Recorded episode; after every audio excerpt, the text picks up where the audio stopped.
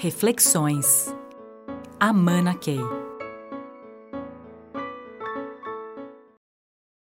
Vamos pensar um pouco numa situação em que o próprio líder acaba descobrindo que nem ele mais aguenta o ego e essa grande celebridade que se tornou, e ele próprio não aguenta mais ele próprio. Uma situação interessante.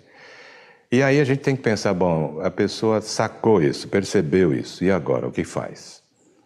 A primeira coisa é assegurar que esse estado de consciência que o faz perceber isso se torne duradouro. A primeira coisa que eu recomendaria é que a pessoa vá, faça um retiro e vá pensar na vida e processar um jeito de fazer com que esse estado de consciência seja mais permanente e não só um espasmo, porque aconteceu alguma coisa que deixou aborrecido e, e ele começou a pensar desse jeito. Não, nós precisamos de algo mais estável. E é nesse sentido que o primeiro passo seria a pessoa fazer esse tal do retiro. E aí volta. E aí, naturalmente, essa essência da pessoa vai começar a fazer uma série de coisas. Vai começar a desarmar as armadilhas que foram criados em anos de formação de uma cultura doente. E é nesse sentido que, nesse estado, a pessoa vai começar a perceber. Por outro lado, não podemos esquecer que essa pessoa normalmente é o número um, é o próprio líder. Então, nós temos a questão do poder. E muitas vezes tem pessoas que estão sacando, estão percebendo essas, esses problemas todos, mas não conseguem fazer as mudanças necessárias acontecerem, porque o número um está barrando. Está dizendo que é bobagem.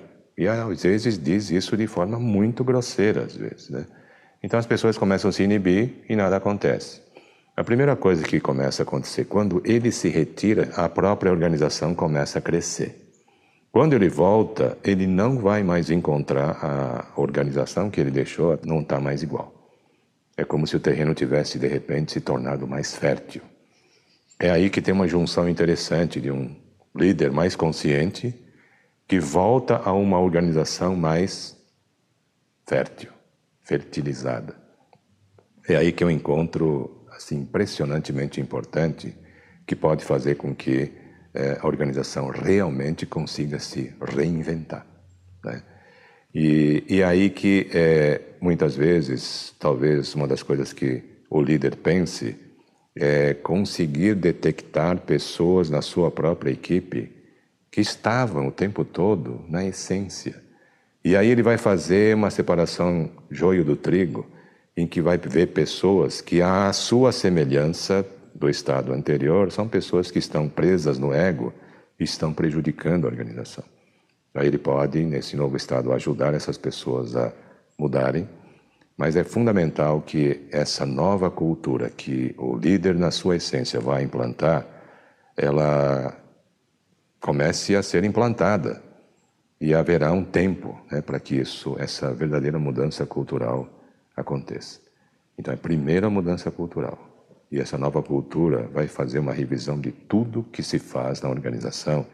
E é nesse momento que a organização começa a mostrar resultados excepcionais. Reflexões. Amana Key.